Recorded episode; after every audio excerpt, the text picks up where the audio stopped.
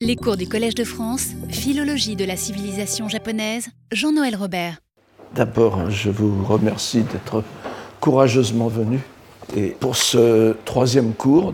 Alors, pour ceux qui sont là depuis longtemps, vous vous souvenez peut-être que d'il y a, dans notre cours d'il y a deux ans, où je montrais que Motori Norinaga, à propos de Motori Norinaga, nous avions attiré l'attention sur l'évidente analogie entre la voie véritable, ce, concept qu'il a repris, enfin, euh, certainement en grande partie de, Nakamoto, n'est-ce pas? Le Makoto no Michi, entre la voie véritable de, Norinaga donc, et les idées de Tominaga Makoto, qui avait recours à la même expression, comme nous l'avons vu, pour désigner le but ultime de sa réflexion, tel qu'il la résumait en termes énergiques dans le libelle du vieillard.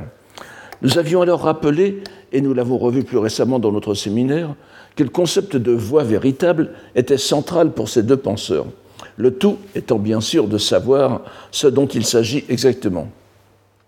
On s'en souvient, Nodinaga avait écrit, je cite, Les gens de notre époque, Imanoyo no Shito, et vous, voyez tout de suite, n'est-ce pas, en haut la citation de Motoori Norinaga, même quand on ne comprend pas le japonais, euh, et en, dessous la citation de Nakamoto, donc, qui le, précède dans, les générations. Les deux commencent par le caractère ima, pas, le, euh, de nos jours actuels, actuellement, et le, Nakamoto, Norinaga commence par imanoyo, et la dernière phrase de, la dernière phrase de Nakamoto ici vous avez aussi Imanoyo, n'est-ce pas, non Vous voyez, ce sont des préoccupations euh, très, très importantes pour ces penseurs de, l'époque. C'est l'époque moderne. Ils se sentent de plus en plus en décalage avec euh, la, tradition. Donc, les gens de notre époque, Imanoyo Noshito, n'ont rien d'autre à faire pour leur conduite que d'observer scrupuleusement les augustes lois qui dominent notre époque, sans se livrer aux conduites divergentes qui ne visent qu'à se mettre soi-même en valeur, et tenir la conduite qui convient à notre époque. Telle est la teneur de la voie véritable qui vient de l'âge des dieux. Jindai Yori no Makoto no Michi. Donc le Makoto no pour lui, vient, donc la, la, la, voie véritable vient de l'âge des dieux. C'est toute la différence avec Nakamoto. C'est presque littéralement ce que disait déjà Nakamoto, la citation d'en dessous. Utiliser l'écriture moderne, je, je, traduis euh, ima par moderne ici, utiliser l'écriture moderne la langue moderne, manger la nourriture moderne, porter des vêtements modernes, utiliser le mobilier moderne, vivre dans des habitations modernes, suivre les mœurs modernes, respecter les lois modernes, se mêler à ses contemporains, ne pas faire le mal, pratiquer le bien, cela constitue la voie véritable. Et c'est aussi la voie qui doit être pratiquée dans le Japon moderne. Imano Yononi. Bon, je, l'avais cité il y, a, deux ans. Donc nous avons relevé dans le séminaire déjà la savoureuse allusion de Nakamoto à la stance des préceptes universels des sept Bouddhas. Lorsqu'il dit ne pas faire le mal, pratiquer le bien, euh, c'est en réalité une, une, citation crypto-bouddhique, cette fameuse stance des sept Bouddhas. Alors, on, dit les, sept Bouddhas du passé aussi, mais euh, vous verrez que Nakamoto parle des six Bouddhas, c'est-à-dire les six Bouddhas qui ont précédé Shakyamuni et euh, Shakyamuni étant le septième. C'est cette sentence que nous reverrons tout à l'heure, n'est-ce pas? Ne pas faire, ne, ne, ne, ne, faites pas les différentes pratiques de mal, euh, consacrez-vous aux, différentes pratiques de bien, euh, purifiez sa, sa, sa, conscience, son mental, comme on dirait. Telle est, la, doctrine des, Bouddhas. Et vous voyez qu'ici, en, l'extrayant complètement de tout contexte religieux, Nakamoto ne fait que citer ça. Alors, qu'il ne s'agisse pas d'une rencontre fortuite, bien sûr, cette citation, mais bien d'une citation éprouvée par, euh, par la lecture Kundoku qu'il fait ici. Ainsi, le précepte moral de la voie moderne n'est-il rien d'autre que le précepte universel des sept Bouddhas du, passé? Enfin, on parle souvent des Kakosh Chibutsu, mais euh, on inclut Shakyamuni dans la mesure où, en fin de compte, Shakyamuni est du passé pour nous aussi, bien qu'il soit le Bouddha de ce monde actuel. Ainsi, le précepte moral universel de la voie moderne n'est-il rien d'autre que le précepte universel des sept Bouddhas du passé? Kato Shuichi, dont nous avons vu euh, ce grand historien de la littérature euh, de, la fin du. il, est, mort il y a quelques, une dizaine d'années, je pense. Donc Kato Shuichi cite par ailleurs dans son article un bref passage de Norinaga qui confirme bien qu'il avait lu attentivement que Norinaga donc avait lu attentivement le Shutsujo Kogo, les propos au sortir de la concentration, ce qui ne saurait nous surprendre on savourera tout de même l'ironie de ce que nous avons appelé le départ du bouddhisme. La maxime morale de base prônée par Nakamoto est certes fondamentale, mais elle a sa source dans le bouddhisme, et c'est la reprise même de l'énoncé chinois camouflé par le kundoku qui l'indique sans ambiguïté aucune. Et d'ailleurs, il la reprendra explicitement plus bas dans le même texte, au paragraphe 8, en, la rendant bien au Bouddha cette fois.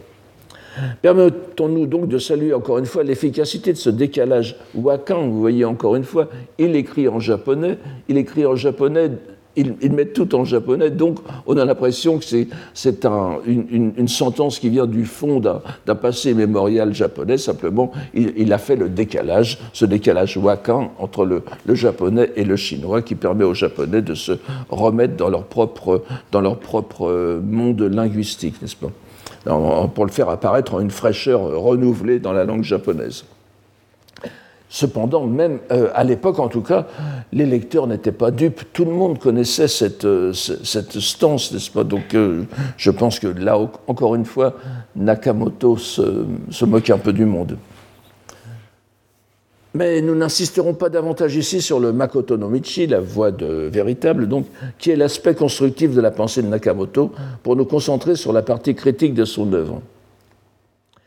Avant de, continuer, je vous rappelle, et je, vous rappelle que ce Makoto, euh, Makoto veut dire bien sûr en japonais courant, normal et traditionnel, c'est la, sincérité, l'authenticité, la, une sorte de, droiture du cœur, tout ce que vous voulez, mais en même temps, et chez, et chez Nolinaga comme chez comme chez d'autres penseurs du Kokugaku, n'est-ce pas, de la philologie nationale, Makoto se divise très bien entre Ma et Koto. Ma voulant dire véritable, et Koto, Kotoba, la parole. C'est la voix véritable et la voix aussi qui est exprimée par les paroles véritables que sont les paroles euh, énoncées, révélées dans la mythologie japonaise. Ce, double sens est très présent à l'époque d'Edo. Maintenant, plus personne n'y pense, bien sûr, mais c'est pour ça que, que, je, que je vous le rappelle. Encore que, habitués que nous commençons à l'être par la lecture des préfaces au double langage que manie notre penseur, il y a de grandes chances que sa voix véritable soit elle aussi une fiction morale, une sorte de plaisanterie à double sens. Bien que ce ne soit certainement pas ainsi que Norinaga, lui, lecteur de, de Nakamoto, l'ait comprise. Il l'aura prise très au sérieux en la remettant bien sûr dans la perspective de l'âge des dieux, du Shindai Kaminoyo. Nous devons donc nous tourner à présent sur ce que Nakamoto avait à dire des trois religions ou doctrines Kyo, je, ne reviens pas là-dessus. Vraiment, euh, c'est interchangeable dans notre contexte. Les, trois religions sont les, correspondent en Chine aux, trois, les trois doctrines, les trois enseignements, Kyo, Oshie, correspond aux trois grandes traditions religieuses chinoises. Je, je répète encore une fois, pour, donc le, le, le confucianisme, le taoïsme, le bouddhisme. Et le, nous allons voir ici le tour de passe-passe que fait Nakamoto. Enfin, nous allons revoir plusieurs fois dessus. Euh, Nakamoto remplace le, taoïsme par le shinto, n'est-ce pas? C'est-à-dire, il est sans doute, sans doute le premier dans la, dans la tradition japonaise, à, tout en gardant ce, paradigme, comme on dirait maintenant, chinois, à le réorienter dans la, dans, dans, dans dans la culture, dans la civilisation japonaise. Alors, il nous semble être de bonne méthode de commencer par les analyses du libelle du vieillard, donc du Okina no Fumi, tout d'abord en raison de la concision du texte, ensuite parce que Nakamoto se livre à une, analyse systématique et parallèle des trois doctrines, en, en élaborant une grille critique dont il entend à l'évidence faire un instrument de disqualification des prétentions des grands systèmes religieux et dogmatiques qui dominent le, Japon, et en particulier le Shinto. Nous reviendrons là-dessus, son, son changement de paradigme n'est pas innocent. Nous allons examiner ces critiques en suivant les trois points principaux qu'il définit. Tout d'abord, l'inadéquation des trois doctrines, y compris le Shinto, hein, ce n'est plus le taoïsme, au, Japon actuel. Ensuite, la mise en lumière des processus historiques clairement discernables, selon lui, qui révèlent que les prétentions de ces systèmes sont des constructions artificielles. Et enfin, la dénonciation, nous, le verrons dans, deux semaines maintenant, enfin la dénonciation des principaux vices ou manies intellectuelles, on pourrait dire péché mignon, kse en japonais, de ces trois doctrines, dont chacune sacrifie à une tendance irrésistible, conditionnée par son histoire et son origine, contre laquelle elle ne peut rien, mais dont ceux qu'elle cible, en l'occurrence les Japonais, ne doivent pas être dupes. C'est d'ailleurs la voie véritable qui les en délivrera, la voie véritable étant l'antidote de ces, de ces trois doctrines. Voyons tout d'abord le premier point, qui est une sorte de prémonition d'une théorie du milieu, n'est-ce pas, ou des climats à la, à la C'est le point de départ de toute la réflexion de Nakamoto. Lorsqu'il parle des trois voies des, trois voies des divinités du confucianisme ah oui, j'ai interverti parce que c'est. Euh, du, confucianisme et du bouddhisme, euh, les gens d'aujourd'hui comprennent qu'elles sont à mettre en relation avec les trois pays oui, euh, j'ai oublié, je vais vous faire cette, petite remarque à propos du confucianisme. Je crois que je vous l'ai dit la dernière fois. Vous savez que c'est un, une, euh, c'est un terme, le terme traduire je par confucianisme est très critiqué maintenant dans les, euh, dans les milieux sinologiques. Bon, pour le, pour le Japon, ça va parfaitement. Euh, c'est-à-dire que nous n'avons pas d'état d'âme euh, dans la tradition japonaise, puisque l'origine du confucianisme euh, dépasse de loin l'histoire japonaise, n'est-ce pas? On, remarque, évidemment, le terme existait à l'époque de, Confucius, le, terme je. Vous ai cité le, paragraphe 13 du livre 6 des Entretiens de Confucius, vous voyez, où, il dit ne, ne sois pas. Ne, alors, ne soit pas le jeu, ne soit pas le, jeu d'un. Euh, soit, le jeu plutôt d'un homme sage, ne soit pas le jeu d'un, je dirais presque d'un minus abans, n'est-ce pas? Alors évidemment, on ne peut pas traduire par confucianiste à l'époque. Il faudrait traduire par lettré, euh, lettré. Et, alors, je ne crois pas avoir fait déjà cet aparté, mais je, pense quand même qu'il faut, euh, pour ce qui est de l'origine du, terme Confucius, je, me propose de, poursuivre la réflexion par ailleurs. Il faut bien voir que, comme vous le voyez, il a la clé de, l'homme à gauche, C'est ce, ce caractère c'est ce, caractère-là, n'est-ce pas, entre autres. Il a la clé de l'homme, mais quand on enlève la clé de l'homme, on obtient, un, caractère qui a plusieurs sens, mais dont un sens euh, me paraît euh, très intéressant, c'est le sens indiqué par la lecture explicative japonaise, motomu.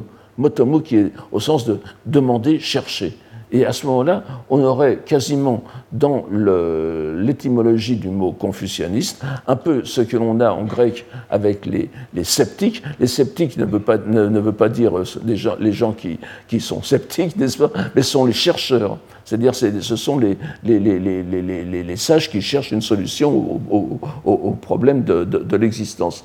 Et alors, euh, on, aurait, euh, on, aurait, une coïncidence de, de peut-être presque naturelle, de désigner une certaine corporation de gens qui se seraient euh, consacrés à la recherche de la voie, euh, et, qui se seront devenus, qui deviendront après les confucianistes. Je pense que c'est une, idée plus intéressante qu'une autre idée qui se fait, qui se fait jour en ce moment sur les, ces, premiers jeux, n'est-ce pas, comme des sortes de, chamans. Bon, alors c'est très à la mode de, parler des chamans, mais je ne sais pas si c'est si bien, euh, si c'est bien. Enfin voilà.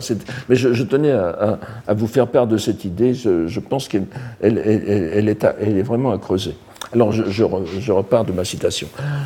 lorsqu'il parle des trois voies des divinités du confucianisme et du bouddhisme, donc pas de problème pour nous, n'est-ce pas, confucianistes, les gens d'aujourd'hui comprennent qu'ils sont à mettre en relation avec les trois pays, l'Inde, la Chine, le Japon.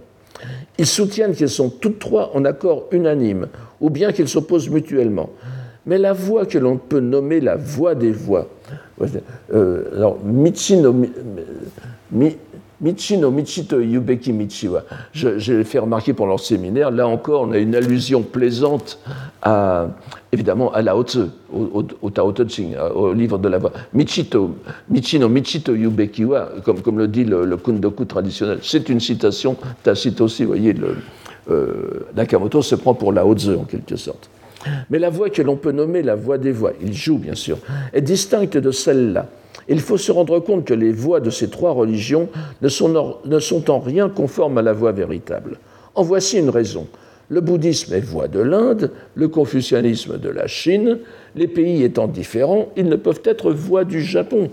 Le Shinto est certes japonais, mais il est d'un autre temps et n'est pas voix actuelle. Imanoyo no Michin Yarazu. Voyez encore une fois Imanoyo. L'originalité de Tominaga Nakamoto, que l'on a vu pourtant éduqué au sein d'académies confucianistes, éclate ici. Il invoque les, différences géographiques et chronologiques pour réfuter la pertinence des trois voies. Ce qui l'intéresse, c'est son époque. Il poursuit donc, voilà. Il poursuit donc, qu'elle soit d'un autre pays ou d'un autre temps, une voix est toujours une voix, dira-t-on. Mais le terme même de voix signifie originellement, originellement ce qui est praticable. Euh, Okonawa dodo yori. Alors, Okonawa dodo, euh, vous voyez, encore une fois, il joue sur le double sens du mot chinois, toujours pareil, n'est-ce pas? Euh, le, terme chinois pour le, caractère ko que l'on voit ici peut, se dire yoku ou okonau, n'est-ce pas? C'est-à-dire donc aller ou pratiquer. Euh, aller sur une voie, c'est la pratiquer, bien sûr, mais il, prend ici le sens de Okonau, euh, il, prend ici la lecture Okonau avec le sens de euh, Yoku derrière. Vous savez, là encore, c'est une ambiguïté qui remonte encore une fois à Confucius, pour changer, n'est-ce pas Sanni Adeba Kanalazu. Sanni Yukeba Kanalazu Agamichi Adi, n'est-ce pas C'est-à-dire, ou, ou, bien Sannin Okonau alors Yukaba ou, Okona, ou Yukeba, ou Sannin Okonawaba Kanarazu Agashi Adi. S'il y a trois hommes qui marchent ensemble, euh, c'est la, la plupart du temps, c'est ce qui est la compréhension des Chinois actuels, il y aura forcément parmi eux mon maître. Mais ça veut dire aussi, s'il y a trois hommes qui agissent, il y aura parmi eux mon maître, c'est-à-dire que les actions de, ces trois hommes, je les comparerai, et de ces trois, je trouverai forcément quelqu'un dont je puisse faire le modèle. Hein. Alors, vous voyez, tout, est. Donc, euh, donc le, terme de, On voit que Nakamoto, évidemment, parce que tout le monde connaissait ça à l'époque, hein, bien sûr. Mais le terme même de voix signifie originellement ce qui est praticable. Or, une voie non praticable, vous voyez, j'essaye de garder le. Une voie non praticable ne peut être la voie véritable. Et l'on se doit de dire que ces trois voies ne sont point praticables pour le Japon d'aujourd'hui. Encore une fois, Imanoyo no Nipponi. Après ce préambule, Chuki se lance dans une critique mordante de chaque doctrine, en quelques lignes percutantes où se, révèle son ironie redoutable. Alors c'est un peu rabelaisien aussi, mais, euh, avec quand même euh, une certaine euh, pudeur. Donc toute l'affaire des religions bouddhistes, des religieux bouddhistes, n'est-ce pas, des, alors, il, les appelle boucha, jusha, etc. C'est un terme ici très péjoratif, n'est-ce pas les, les, je ne sais pas, les quelque chose comme ça. Il l'emploie systématiquement. Bon, je, n'ai pas cherché à, trop, à trop surcharger. Toute l'affaire des religieux bouddhistes est d'imiter l'Inde, de pratiquer pour soi et d'assurer le salut d'autrui. Alors là aussi, c'est quelque chose que, qu'on euh, je, je pense qu'à l'époque, tout le monde le discernait, mais euh, honore homo osame, shito homo euh, kedo suredomo, n'est-ce pas? C'est Jigyo Keta, je, ne pense pas vous l'avoir remarqué, non? Jigyo Keta, c'est-à-dire, c'est la, la, description même de la, de la voie de Bodhisattva. La pratique de Bodhisattva, c'est ça, n'est-ce pas? Le Bodhisattva pratique pour lui-même, Jigyo, Keta, et il convertit et sauve les autres euh, pour accumuler des mérites, pour devenir Bouddha. Alors vous voyez, d'un mot, il expédie ça. Toute l'affaire des religions bouddhistes est d'imiter l'Inde, de pratiquer pour soi et d'assurer le salut d'autrui. Mais il n'y a plus d'exemple de prédicateurs qui aient recours à la langue brahmique, ni d'ailleurs d'auditeurs qui puissent entendre leur discours. La langue brahmique, la langue de l'Inde, bongo, n'est-ce pas, c'est-à-dire le sanskrit. À plus forte raison, serait-il impensable que l'on essayât de tout faire à l'indienne sans changement aucun, depuis le mobilier usuel jusqu'à l'architecture des maisons. Remarquons un point fondamental. Celui qui voudrait vraiment se mettre à l'école des bouddhistes se devrait d'étudier la langue brahmique, le bongo. Nakamoto, et bien sûr, comme vous, comme vous pouvez le prévoir, c'est l'un des thèmes de, mon, de ce cours, Nakamoto a donc pleine conscience du fossé créé par la différence des langues. S'il ne connaît pas le sanskrit, son étude approfondie des textes bouddhiques l'a mené à mesurer l'incommensurabilité du sanskrit et du chinois d'une part, et de cette langue avec le japonais de l'autre. Nous sommes donc loin des idées de JN, vous vous souvenez, sur le même sujet. JN qui soutenait que le, japonais et le bongo entretenaient une relation spéciale par-dessus le chinois. Là, euh, évidemment, ça ne joue pas pour Nakamoto. il, ne marche pas là-dedans. Donc, et, il va renforcer le point avec son humour implacable. Dans les contrées de l'Inde, la manière de se saluer consiste à se découvrir l'épaule droite et à joindre les mains, tandis que la politesse exige que l'on découvre genoux et cuisses.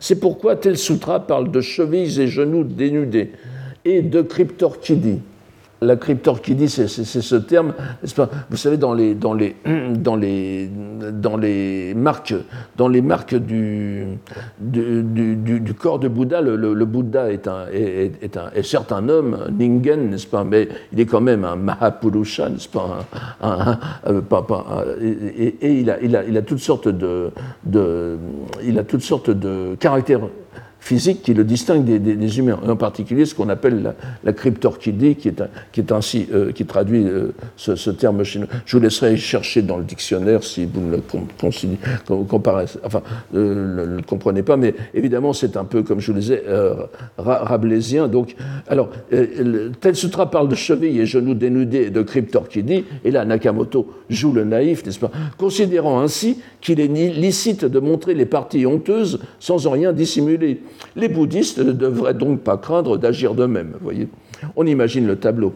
En mettant en avant l'un des aspects les plus bizarres de l'anatomie canonique du Bouddha, Chuki, euh, j'appelle indifféremment Nakamoto Chuki, n'est-ce pas, puisque bon, je ne reviens pas là-dessus. Chuki a beau jeu d'en montrer l'incongruité pour le Japon. Il dirige ensuite le feu de son ironie contre le confucianisme. Seconde, euh, citation. De même, puisqu'en Chine, la viande constitue le mets principal, nos confucianistes devraient élever porcs et moutons horrible dans pour le Japon de l'époque, et en faire leur nourriture quotidienne. Ils devraient réfléchir à l'agencement de leur menu en suivant les instructions du chapitre des règles domestiques du livre des rites, le Raiki, enfin je ne reviens pas là-dessus. Les mariages devraient s'effectuer selon la coutume de la quête de la fiancée, le, le, marié allant chercher sa fiancée dans, dans la famille de celle-ci. Tandis que les repas de funérailles devraient se tenir en présence d'un substitut du défunt, celui qu'on appelle le cadavre et qui joue le rôle du, qui, qui joue dans, pendant le repas le rôle du défunt qui revient, euh, qui, revient en, présentiel, comme on dirait. Pour l'habit, il devrait porter la robe et se couvrir le chef d'un bonnet de lettré. Vous, avez tous en tête les, bonnets de lettré euh, chinois, n'est-ce pas?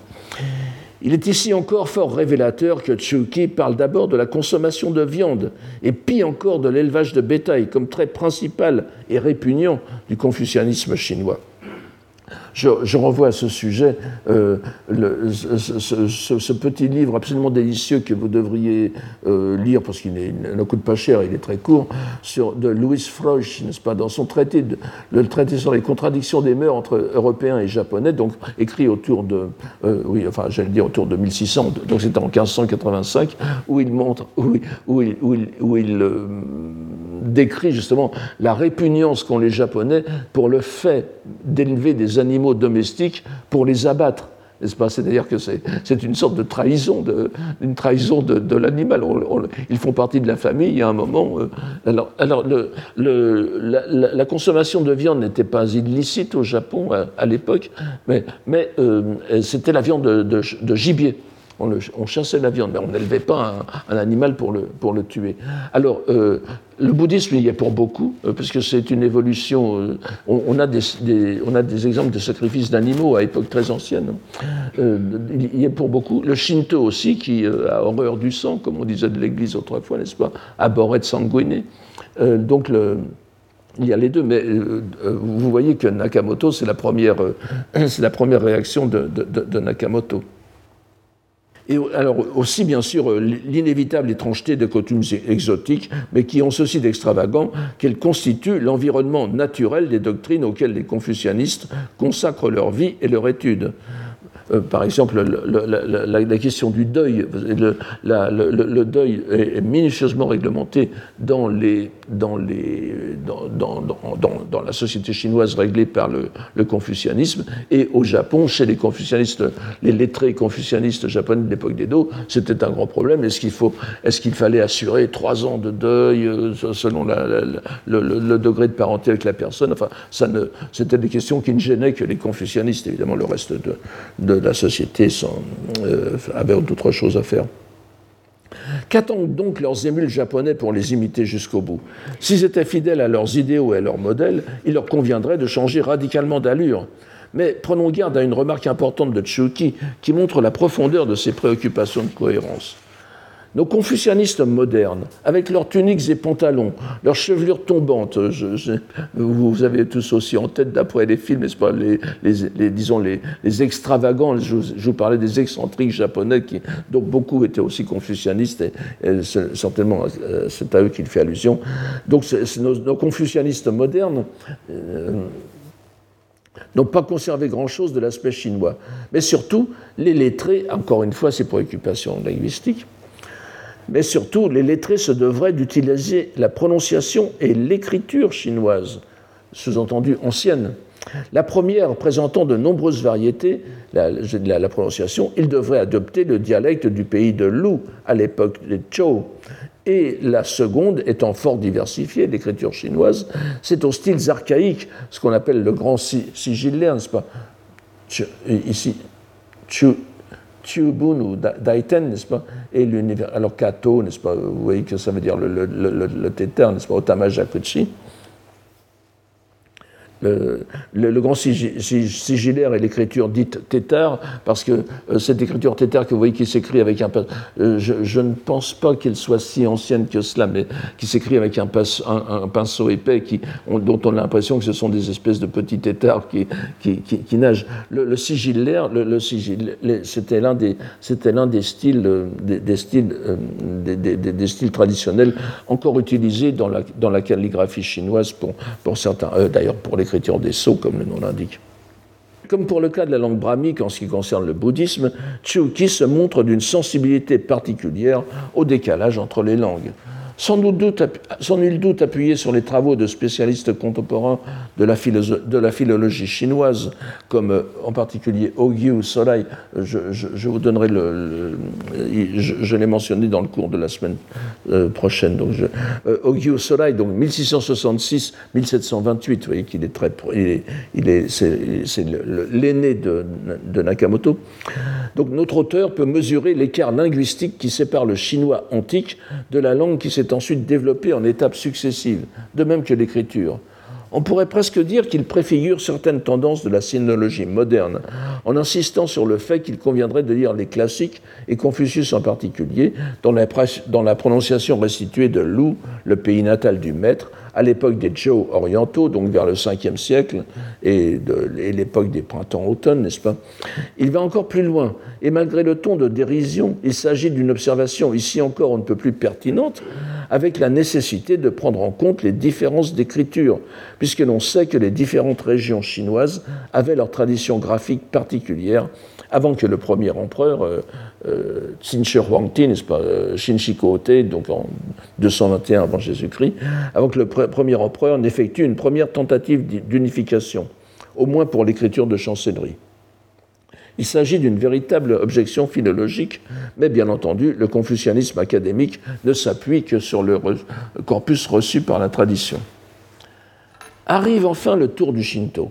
Et c'est ici que Nakamoto marque une différence radicale avec ses confrères philologues nationaux, les Kokugakusha, puisque fidèle à sa grille d'interprétation, il y soumet aussi la tradition vénérée entre toutes. Et n'est pas sans intérêt de remarquer que c'est la doctrine japonaise, pas, parmi les, trois, les trois doctrines, qui est abordée en dernier lieu, contrairement à ce qui se trouve dans les grands textes sur les trois doctrines qui culminaient avec le bouddhisme. Ici, il s'agit plutôt de, désamorcer l'indignation en la, préparant.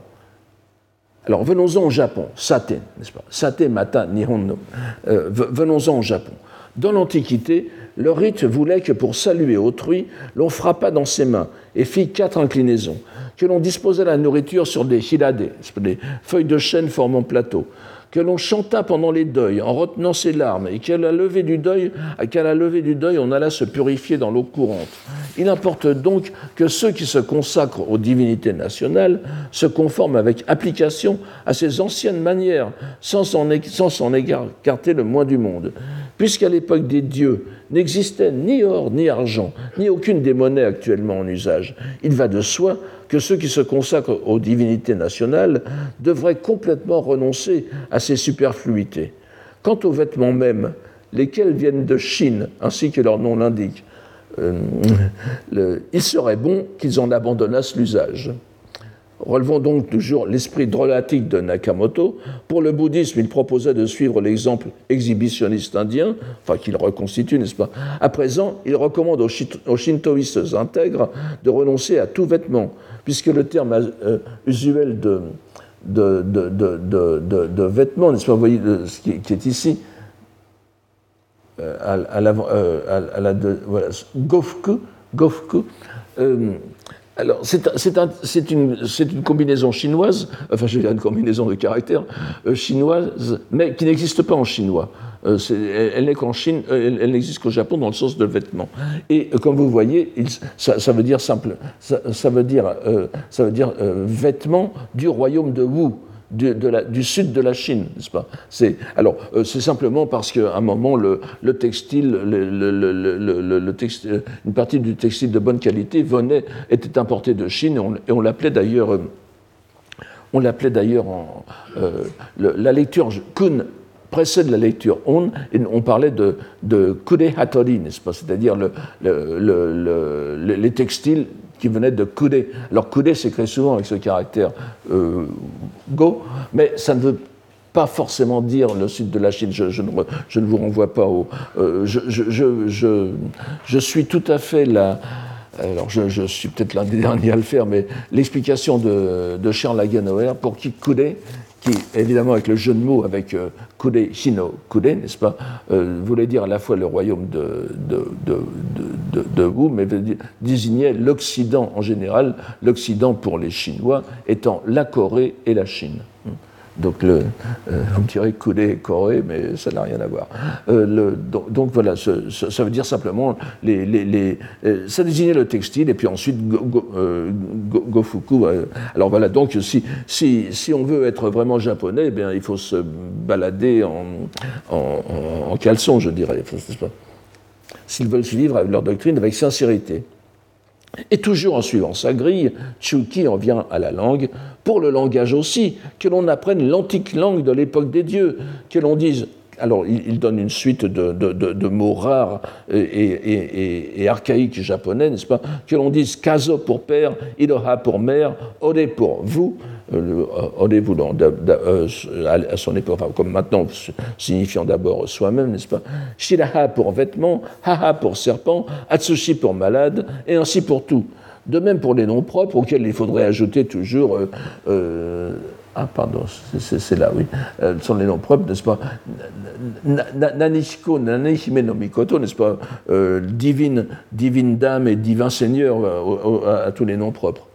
En énumérant quelques vocables archaïques, donc, Tsuki donne la mesure de ce qui sépare les Japonais d'eux-mêmes, en quelque sorte, lorsqu'ils entendent retrouver une pure tradition autochtone non entachée d'apports étrangers. Il va sans dire que mettre ainsi le japonais ancien au même niveau que le sanskrit et que le chinois, comme étant au-delà de l'horizon intelligible des japonais modernes, ne peut apparaître que comme blasphématoire presque à ses confrères du Kokugaku, Hein, nous, disons ses confrères, mais nous voyons bien que rien ne permet de situer Tsuki pleinement dans ce mouvement, si ce n'est le rejet des deux premières voix. Donc les légendes du Kokugaku, pour lesquelles c'est précisément la redécouverte et la remise en lumière de ces anciens vocables. C'est une grande partie de du travail de, Nolinaga, n'est-ce pas, qui a, travaillé sur le Manyosho, qui a travaillé sur le Kojiki, etc., pour retrouver les, mots authentiques du japonais. Tsuki mais euh, on ne les connaît pas, on, serait ridicule de les réutiliser. Donc et, c'est pour eux, c'est l'une des premières étapes euh, pour remettre les Japonais sur la voie véritable en faisant apparaître dans le Makoto no Michi, le, le, sens que je vous signalais tout à l'heure, la voie des mots véritables. vous voyez que nous voyons comment cette esquisse rapide et admirablement structurée du vieillard, du Okina no Fumi, est efficace et dévastatrice. Elle nous fournit en même temps une très claire démonstration de la méthode de Nakamoto. Souvenons-nous de ce que nous dit, dit l'une des préfaces qu'on a bien vues. Euh, le vieillard est-il Nakamoto? Nakamoto est-il le vieillard N'est-ce pas? On ne sait pas, mais bon, on voit bien que euh, on, voit bien qu'il il en est très proche. Il semble être persuadé d'avoir trouvé le mécanisme dans sa grille, n'est-ce pas, des trois doctrines, qui fonctionnent toutes trois de la même façon, pour le meilleur et pour le pire. L'insolite et l'insolent est que le vieillard fait d'abord fond sur les deux doctrines exogènes, euh, un des pour révéler que le Shinto lui-même, l'intime de l'intime des Japonais, n'est pas mieux loti dans sa reconstruction, puisqu'il en ressort qu'il se trouve aussi excentré que le bouddhisme et le confucianisme. Mais Nakamoto est malgré tout conscient de sa hardiesse. Aussi va-t-il trouver un subterfuge pour échapper aux accusations d'iconoclasme qu'il anticipait peut-être, et dont Kato Shuichi fera bien plus tard un, compliment. Je, vais euh, citer son, article la dernière fois. Aussi, en son propre nom, et c'est une, technique récurrente, comme on dit maintenant, n'est-ce pas? Aussi, dans, tout, le texte, en son propre nom, insère-t-il après chacune de ces dénonciations des trois doctrines une glose marginale qui présente un double message. L'un consignant à l'égard de son sujet, les trois doctrines, l'autre accusateur, mais à l'égard des Japonais qui s'efforcent de se mettre de façon ridicule à l'école de préceptes inadaptés. Dans ces remarques, Nakamoto se laisse encore aller à son mode de réflexion habituel exprimé en grille parallèle. Voici donc ce qu'il nous dit d'abord au sujet du bouddhisme. Alors, vous voyez, la citation est en, chinois, mais je, vous, la, donne telle qu'elle. Quand bien, alors, quand bien même, donc c'est le Bouddha qui parle, le, chinois étant la langue du Bouddha pour le Japon, quand bien même il s'agisse de l'un de mes préceptes, le chinois classique, s'il est tenu pour impur dans une autre contrée, il n'y a pas faute à ne pas l'appliquer. Vous voyez, c'est dans, dans, dans, dans, ce texte, euh, c'est un texte qui vient sans doute du, du hein, la, discipline en cinq parties, qui est un, corpus fondamental des, commandements bouddhiques. Voici ce que dit donc le, Bouddha. Quand bien même il s'agisse de l'un de mes préceptes, s'il est tenu pour impur dans une autre contrée, il n'y a pas faute à ne pas l'appliquer. On n'embête pas les gens avec des, des, coutumes auxquelles ils pour les, à l'égard desquelles ils auraient une aversion quand bien même il ne s'agisse pas de l'un de mes préceptes. S'il est tenu pour pur dans une autre contrée, il y a lieu de l'impliquer. Ce qui indique que le Bouddha n'enseigne nullement qu'il faille changer les coutumes d'un pays pour imiter celles de l'Inde. Et vous voyez que nous avons, c'est Nakamoto qui parle ici et qui utilise encore Fuzoku, et qui, est vraiment un thème aussi, un thème constant de réflexion, c'est-à-dire les, mœurs, les, coutumes, la façon de vivre, le mode de vivre, que, l'on a vu déjà, euh, c'est l'un des thèmes principaux de la réflexion de Jien autour de 1200. Jien s'interroge sur la, différence des, coutumes, alors lui entre la Chine, euh, avant tout entre la Chine et le Japon, et puis l'Inde derrière. Cela rappelle, beaucoup donc les commentaires de J.N. sur la comparaison des mœurs des trois royaumes un, demi-millénaire plus tôt. Mais en disculpant le Bouddha, Nakamoto, mais en, euh, disculpant, en, disculpant, le Bouddha, Nakamoto transfère la faute sur les Japonais eux-mêmes. Shikaruni Nippon no Busha, encore une fois ce Busha un peu péjoratif, n'est-ce pas? Euh, Ainsi donc, quand nos, quand nos bouddhistes s'efforcent d'imiter l'Inde en toutes choses et suivent des pratiques peu adaptées au Japon, ils ne font que s'écarter de la voie du Bouddha. Konokuni ni fuso naru, sawashikunai. Euh, nomi. Ils ne font donc que s'écarter de la voie du Bouddha. Et le vieillard n'aime pas ces façons et et, les tourne en dérision, la, dérision, c'est vraiment le, mode de, rhétorique de Nakamoto. Le modèle posé, les deux autres gloses font suivre le, font suivre le, même, le même, double mouvement, euh, avec Nakamoto qui en profite à chaque fois pour ridiculiser ses contemporains. Voici donc le confucianisme tempéré là aussi, face au confucianisme, n'est-ce pas? Donc le, premier caractère ici, euh, ce, caractère so, il faut le lire ici, euh, euh motoyori. Donc, il est dit, face à des barbares, comportez-vous en barbare. Et il est dit aussi que le rite, c'est se conformer aux mœurs. Ce sont des citations abrégées de l'invariable milieu, Chuyo, et puis sans doute de, du, du Daigaku, de la grande, de la grande étude. De même, dit-on, Yu le Grand, euh, on revient, ce sont les, ce sont les, souverains, les souverains mythiques, euh, ce sont les, souverains mythiques de, de, la Chine. Nous reviendrons là-dessus la semaine prochaine. De même, dit-on, Yu le Grand se dénuda l'épaule, Katanugi, n'est-ce pas, pour pénétrer dans la contrée des hommes nus. Bon, il ne se, met pas complètement nu, mais il se dénude quand même les épaules, peut-être même. Tout cela montre qu'il n'entre nullement dans le propos des confucianistes de, chinois de bouleverser les coutumes d'un pays pour lui imposer l'imitation des mœurs chinoises. Ainsi, même les textes classiques chinois confucéens admettent l'adaptation aux circonstances. Le confucianisme n'est pas blâmable en lui-même.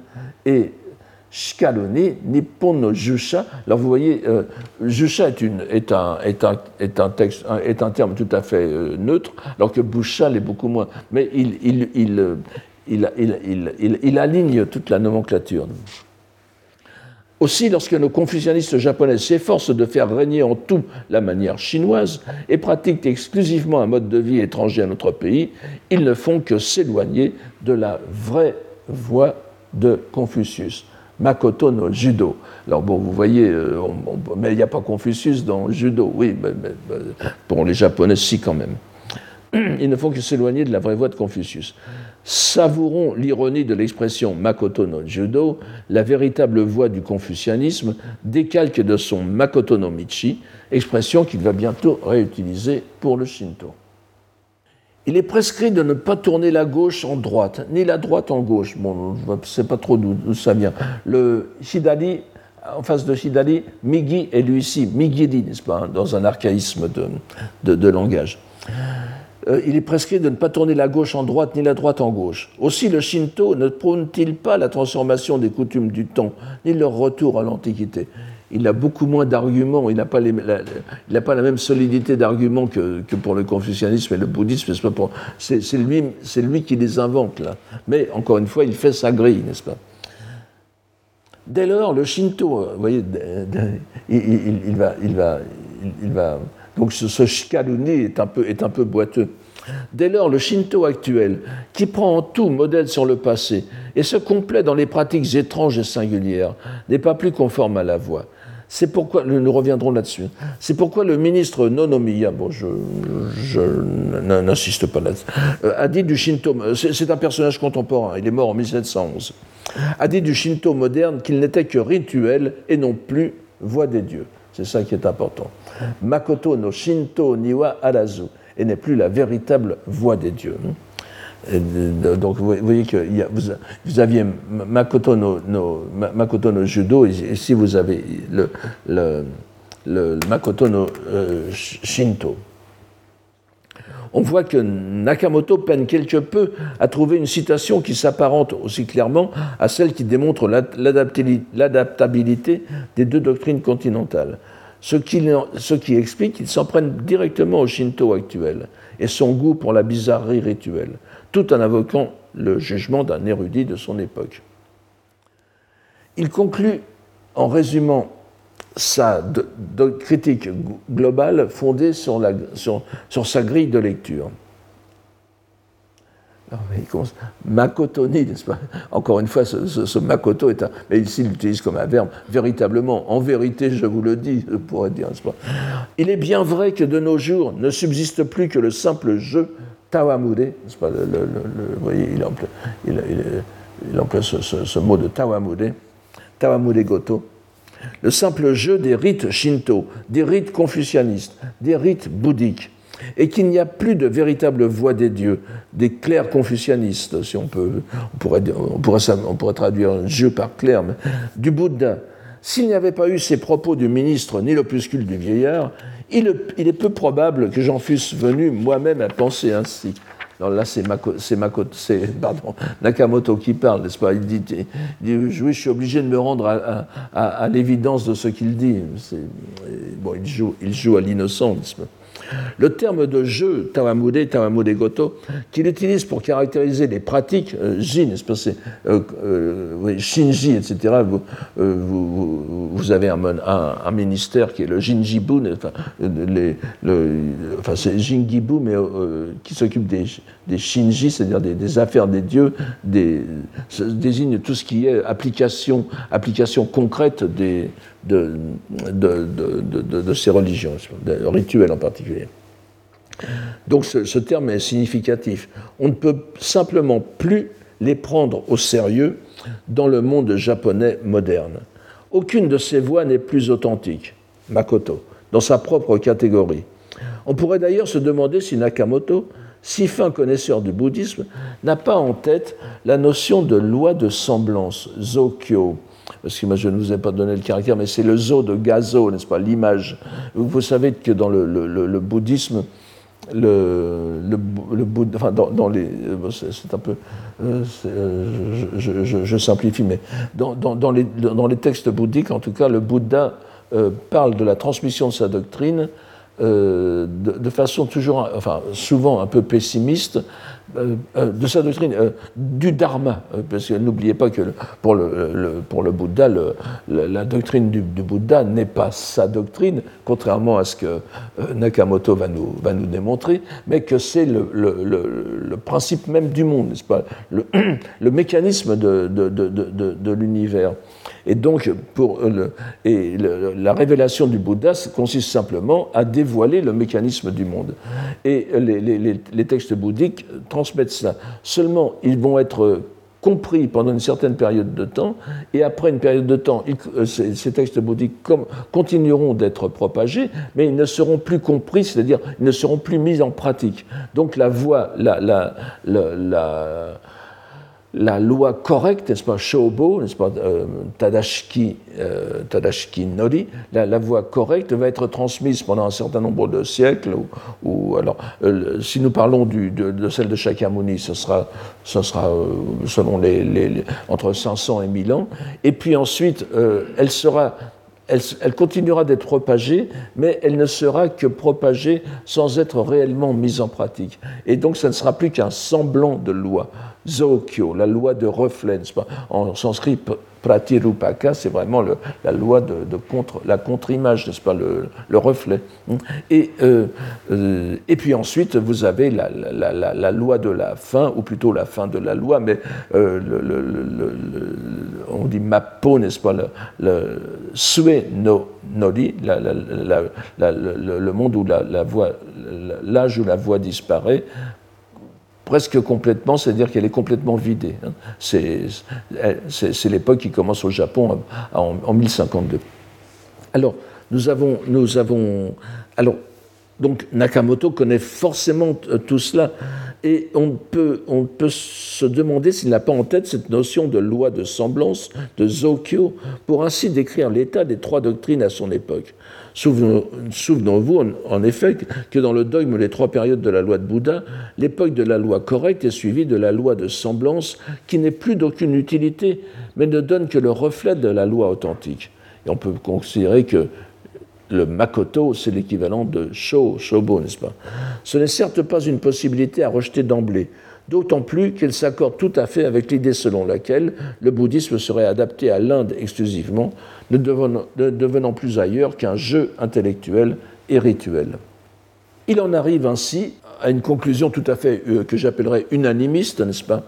La preuve qu'il est impossible d'établir à part toute autre voie en rejetant la voie véritable est que Shakyamuni a prêché pour sa part les cinq commandements, les dix actions de bien, qu'il a appelées convoitise, rancœur et sottise, et, qu'il a appelé euh, convoitise, rancœur et sottise les trois poisons. Il a rassemblé sous le terme de trois mérites le devoir de prendre soin de ses parents, de servir ses maîtres et de ne pas nuire aux êtres vivants. Et a expliqué que l'enseignement des Bouddhas consistait à ne pas faire le mal, à se consacrer à toutes les actions de bien et à purifier son esprit. Ça, c'est ici, euh, clairement donné, vous voyez. Euh, sauf la fin qui est, qui est mise en, en, kundoku. Mais vous voyez que vous avez bien le, terme, la lettre chinoise de ce qu'il donnait tout à l'heure. Donc, tandis que Confucius apprenait la piété filiale et la docilité, la loyauté et l'indulgence, ainsi que la sincérité et le respect, il désigne par ailleurs l'intelligence, la bonté et, le courage par le terme de trois vertus. Il enseigne à réprimer la colère, à freiner le désir, à corriger l'erreur et à la transformer en bien. Il explique que le sage est tranquille et son cœur est au large, que l'homme de peu est toujours accablé de soucis. Et le Shinto, alors vous voyez que euh, euh, concrètement, vous voyez le, lama, de caractère chinois, n'est-ce pas Et puis, euh, pour résumer le, bouddhisme et le confucianisme, et vous voyez que la, toute dernière, que la ligne qui est expliquée, parce qu'il ne peut pas évidemment mettre sur le même pied le Shinto. Le Shinto originel, enfin vous, verrons les critiques qu'il sur le Shinto, et ces deux doctrines, mais il, s'appuie sur cette grille pour, inclure le Shinto. Et donc, le, Shinto, enfin, nous apprend la pureté, la simplicité et la, rectitude. Ben, je, je, finis d'abord avant de revenir. On aurait du mal à s'opposer à un tel unanimisme tous ces préceptes, reconnaissons-le, sont de, c'est la, morale naturelle en quelque sorte, vous voyez, plus, plus, plus, ou moins ce qu'on appellerait la morale naturelle. Tous ces préceptes, reconnaissons-le, sont de, de, sages sentences conformes à la voie véritable. Makoto no Michi Nimo Kanai, conformes à la voie véritable, dénuées d'erreurs et se ressemblant mutuellement. De la sorte, si les adeptes des trois religions veulent bien l'admettre, et s'ils s'abstiennent de, se livrer à d'extravagantes. Shigashigashiku ayamashiku, n'est-ce pas, kotoyo naru wazao nasazu, n'est-ce pas, s'ils euh, s'abstiennent de se livrer à d'extravagantes bizarreries en acceptant de se mêler au monde des hommes et de partager leur vie, ce qui est très important, et de ne pas jouer les, de faire les zouaves, n'est-ce pas, en imitant l'Inde ou, ou la Chine, ils seront tenus pour pratiquants de la voie véritable, Makoto no Michi Okonaushito Narito Mo Iyubeshi. Ainsi donc, suffirait-il de peu de choses pour se délivrer de la voie des faux semblants et revenir à une voie authentique qui est en fin de compte sous-jacente aux trois doctrines.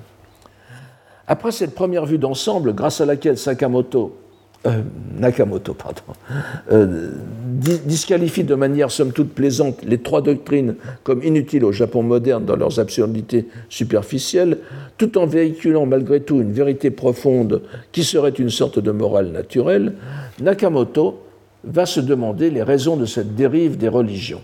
Il va en trouver une explication tout simplement dans leur évolution historique et les motifs qui poussent les réformateurs religieux pourrait-on dire, à accomplir leur vocation. Il va vite apparaître évident que c'est avant tout dans l'histoire des doctrines bouddhiques que Nakamoto puise ses arguments. C'est pourquoi nous nous attarderons quelque peu sur sa démonstration, au risque de vous lasser. Mais c'est après tout le thème même du cours de cette année.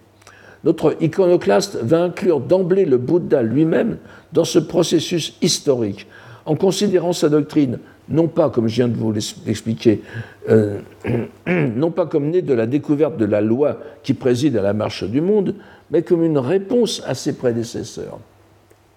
je vous lis ça, les exhortations de Shakyamuni à échapper au cycle de l'existence, lui qui reconnaît pour ancêtre les six Bouddhas du passé et évoque le souvenir du premier Bouddha, Dipankara, Dipankara n'est-ce pas, Nento Butsu, sont un dépassement des, donc ces, ces, exhortations sont un dépassement des opinions des maîtres hétérodoxes qui le précédèrent, ce qu'on appelle Sakino Gedo. Gedo, ici, euh, désigne des personnes et pas, et pas des voix, n'est-ce pas? Ce sont les voix, on, dit souvent aussi euh, euh, Rokushi Gedo, n'est-ce pas? C'est-à-dire, le, terme traditionnel, c'est les, les, les, voix extérieures hétérodoxes, Rokushi décimestres, décimètres que, que Shakyamuni a rencontrés au cours de ses, de ses Et puis c'est abrégé après en Gedo, donc qui veut dire les maîtres hétérodoxes, les maîtres d'erreur. Donc, ces doctrines sont un dépassement des opinions des maîtres hétérodoxes qui le précédèrent. Eux qui, tenant les dieux pour ancêtres fondateurs, tout ça va être repris euh, à chaque fois, et les ancêtres fondateurs, évidemment, ce sont les dieux du Japon aussi, dans la grille japonaise, prêchaient la renaissance dans le monde des dieux en vertu des pratiques correspondantes. Le mot-clé, bien sûr, est ici, le terme de dépasser, qui va être, qui va être répété à chaque fois. Sono ueo idetaru, n'est-ce pas? Sono ueo izu. Surgir de quelque chose tout en le dépassant. là encore, il joue sur la langue japonaise. Euh, izu, enfin, et le caractère shutsu veut dire à la fois sortir, mais dépasser. C'est-à-dire que vous pouvez sortir de terre, mais aussi dépasser le monde. Un fondateur de religion se doit de dépasser en tout point ses prédécesseurs, ses maîtres successifs et donc rivaux. Contre les non-bouddhistes, les Diedo, dont on se, rappelle qu'ils furent les six adversaires de Shakyamuni dans les vies euh, traditionnelles de l'éveillé, le réformateur se forge des prédécesseurs encore plus extraordinaires il va se référer à un Dipankara Buddha, un Ento Butsu, euh, qui, est, qui, est, qui, est, né euh, qui, a, et, a, pratiqué des milliards d'années avant Shakyamuni. Donc, contre le, contre le monde actuel, euh, le, réformateur, le, le, novateur, se réfère à un monde extraordinairement ancien. Là, c'est pour le, Bouddha. Vous voyez, il prend le Bouddha parce que c'est particulier. Confucius, ça sera un peu ça, mais ça va être beaucoup plus réduit. Quant au Japon, n'en parlons pas, mais Nakamoto en parlera. Donc, euh, le réformateur se forge des, prédécesseurs encore plus extraordinaires que les divinités brahmaniques et autres dont se réclamaient les hétérodoxes. Bien avant les dieux, vous aviez les Bouddhas. Mais pire encore, si l'on peut dire, car Chuki fait comme si de rien n'était et se contente de remonter le cours des faits rapportés dans l'historiographie bouddhique, le Bouddha ne fait pas autre chose que ce qu'ont fait avant lui ses maîtres d'erreur, qui se sont successivement damés le pion et il va en faire une liste rapide avec leurs doctrines compliquées sur lesquelles il n'y a pas lieu de nous attarder ici, puisque nous comprenons à la simple lecture qu'elles n'ont pour but que de provoquer le ricanement. Euh, bon, je, je, je, vous les donne comme ça, mais c'est, ça n'a pas, euh, ça n'a pas beaucoup de, ça n'a pas beaucoup d'importance. Euh, écoutez simplement la, litanie des noms, n'est-ce pas? Quant aux doctrines hétérodoxes antérieures, elles s'engendrèrent elles-mêmes successivement en se dépassant. Vous voyez, c'est ce que fait le Bouddha. Ainsi, la doctrine du domaine du ni notion, du ni, notion ni absence de notion, exposée par Udraka Ramaputra, est un dépassement du domaine de l'inexistant, exposé par Et cette dernière doctrine dépassant à son tour celle du domaine de la conscience qui est antérieure, le dit domaine dépassant le domaine de l'infinité de l'espace ou du ciel des dieux, souverains, encore antérieur. On peut ainsi remonter successivement les étapes jusqu'à l'opinion soutenant l'existence des 32 classes de divinité. Alors vous voyez qu'à chaque fois, vous avez toujours le, terme idetaru mononadi, idetaru mononadi, idetaru mani. Ça, ça vient de là, ça sort de là et ça le dépasse. Il, il, il fait vraiment une réflexion, de, une réflexion de savante en quelque sorte. Hein. Voilà donc pour le fondateur lui-même et ce qui le précédait, c'est-à-dire les doctrines erronées que l'éveillé est venu dissiper et dépasser par ses affirmations sur la loi. Mais les choses ne s'arrêtent pas là on ne, peut, mettre un terme au cours de l'histoire.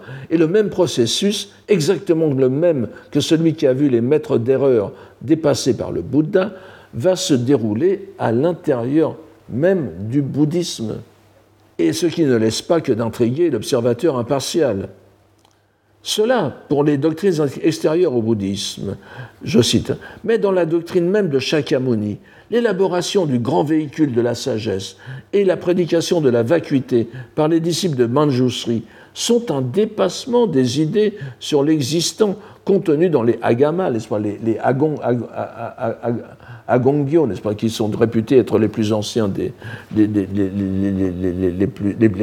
plus, anciens transmetteurs de la, de la doctrine bouddhique sont un dépassement des idées sur l'existant contenu dans les agamas établis par les disciples de Mahakashyapa, disciples directs du Bouddha l'enchaînement est irréversible et vertigineux. La prédication de Manjushri sur la vacuité fut elle-même dépassée par l'enseignement des, des, disciples de Samantabhadra, c'est la bande du lotus, on peut dire, qui firent le sutra du lotus, et celui de l'explication du mystère. Bon, je n'entre pas par cela, il y a des, petits problèmes de. Enfin bon, passons. Enseignant le dogme de l'aspect réel des entités. Vous voyez qu'il met aussi dans le Gejim. Enfin bon, l'une des, des doctrines fondamentales du bouddhisme, c'est le Shohojiso.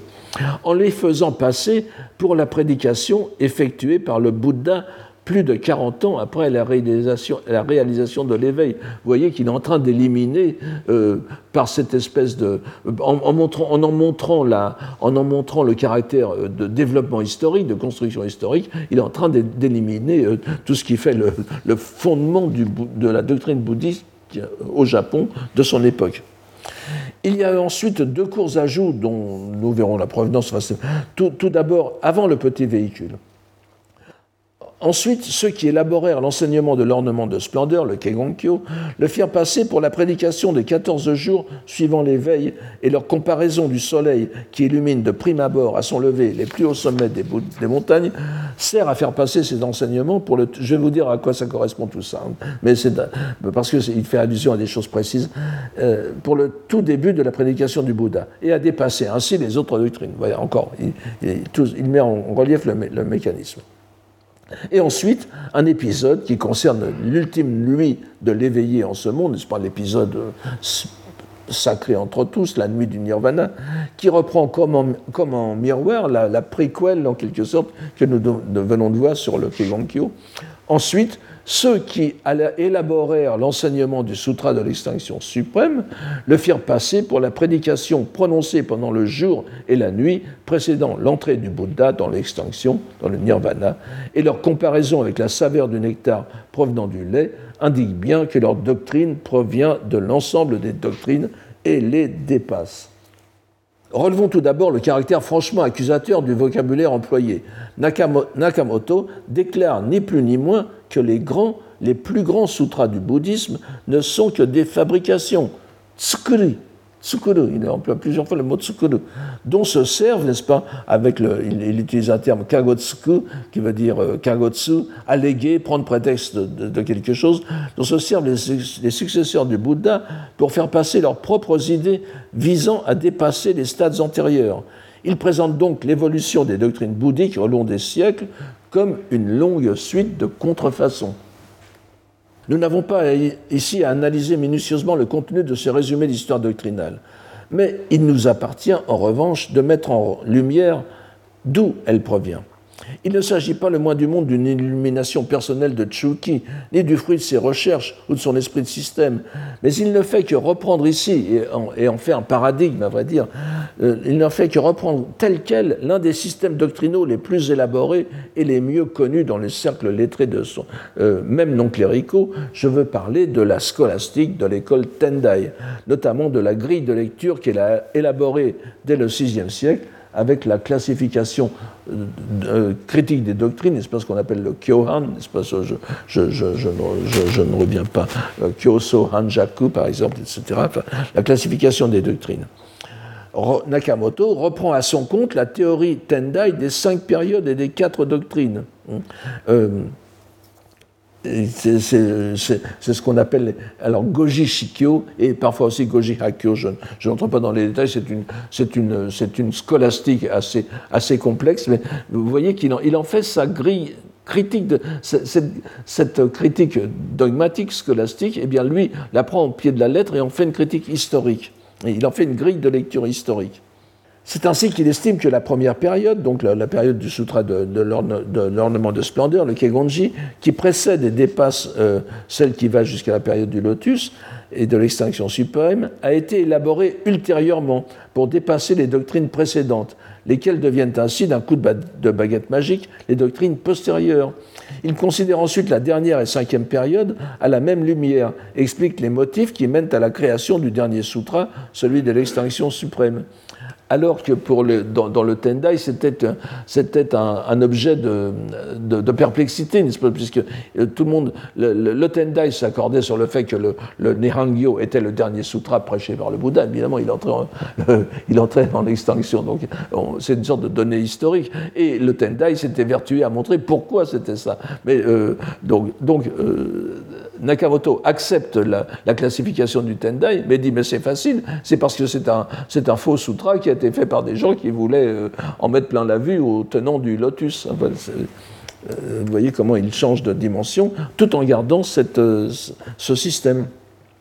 Nous le voyons aussi faire allusion à, des comparaisons bien connues du Tendai qu'il reprend à son compte. La comparaison des cinq heures de la journée, donc c'est lorsqu'on parle du soleil qui illumine, le, soleil à son lever illumine les, les hauts sommets, et lorsqu'il est à son zénith, il illumine jusqu'au jusqu'au jusqu'au fond des gouffres, n'est-ce pas? Bon, et, et, aussi les, les, cinq saveurs. Les, cinq saveurs, c'est comment le lait, le, lait euh, tiré de la vache, n'est-ce pas? C'est presque de la publicité pour euh, euh, devient devient au fil d'un au fil d'un processus par le fromage, la caillebotte, etc.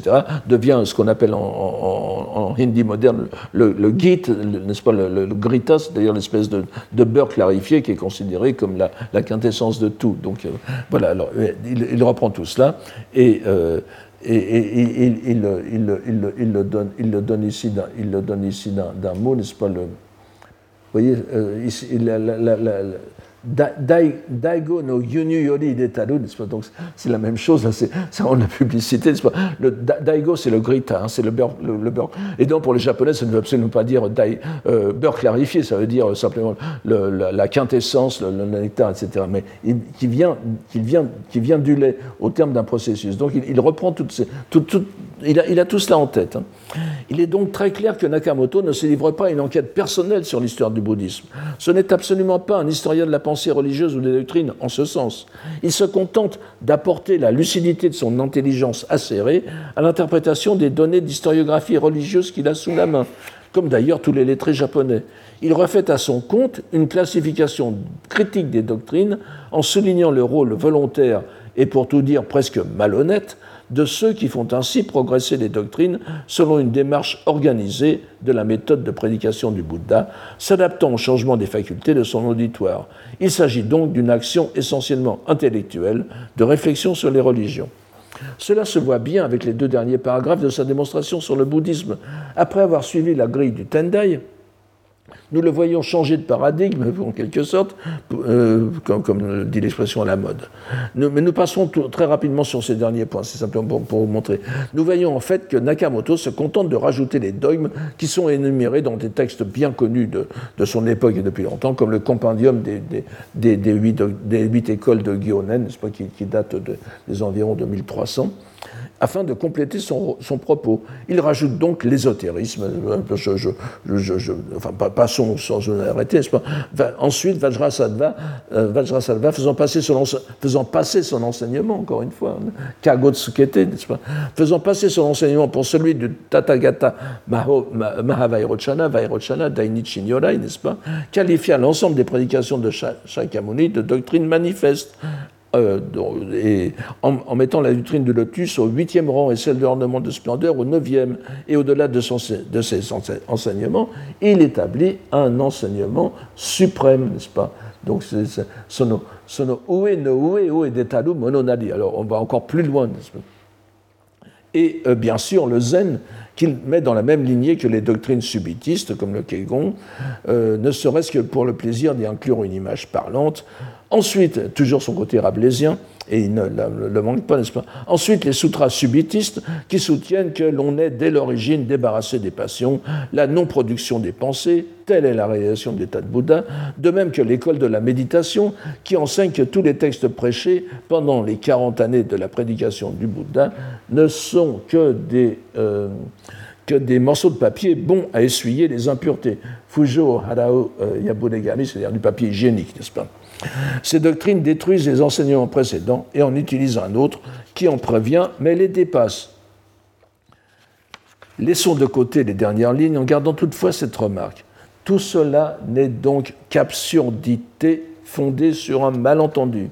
Si l'on veut connaître les détails, que l'on se reporte euh, que l'on se reporte au traité Sortir de la concentration. Shutsujo, n'est-ce pas? Euh, C'est la. la Excusez-moi. Shutsujo toyu fumi o mirubeshi. Euh, je n'arrive pas avoir la. c'est l'avant-dernière ligne, les deux, derniers caractères chinois de la, de, la, de, la, dernière citation.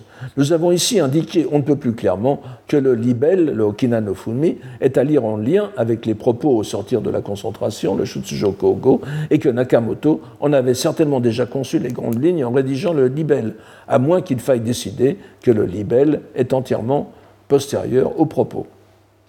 Je pense que cette assez longue analyse du bouddhisme, sans doute le chapitre le plus long du Okina no Fumi, méritait d'être présenté dans son intégralité, ou presque, puisque nous y voyons comment s'opère la réflexion de Nakamoto sur les religions.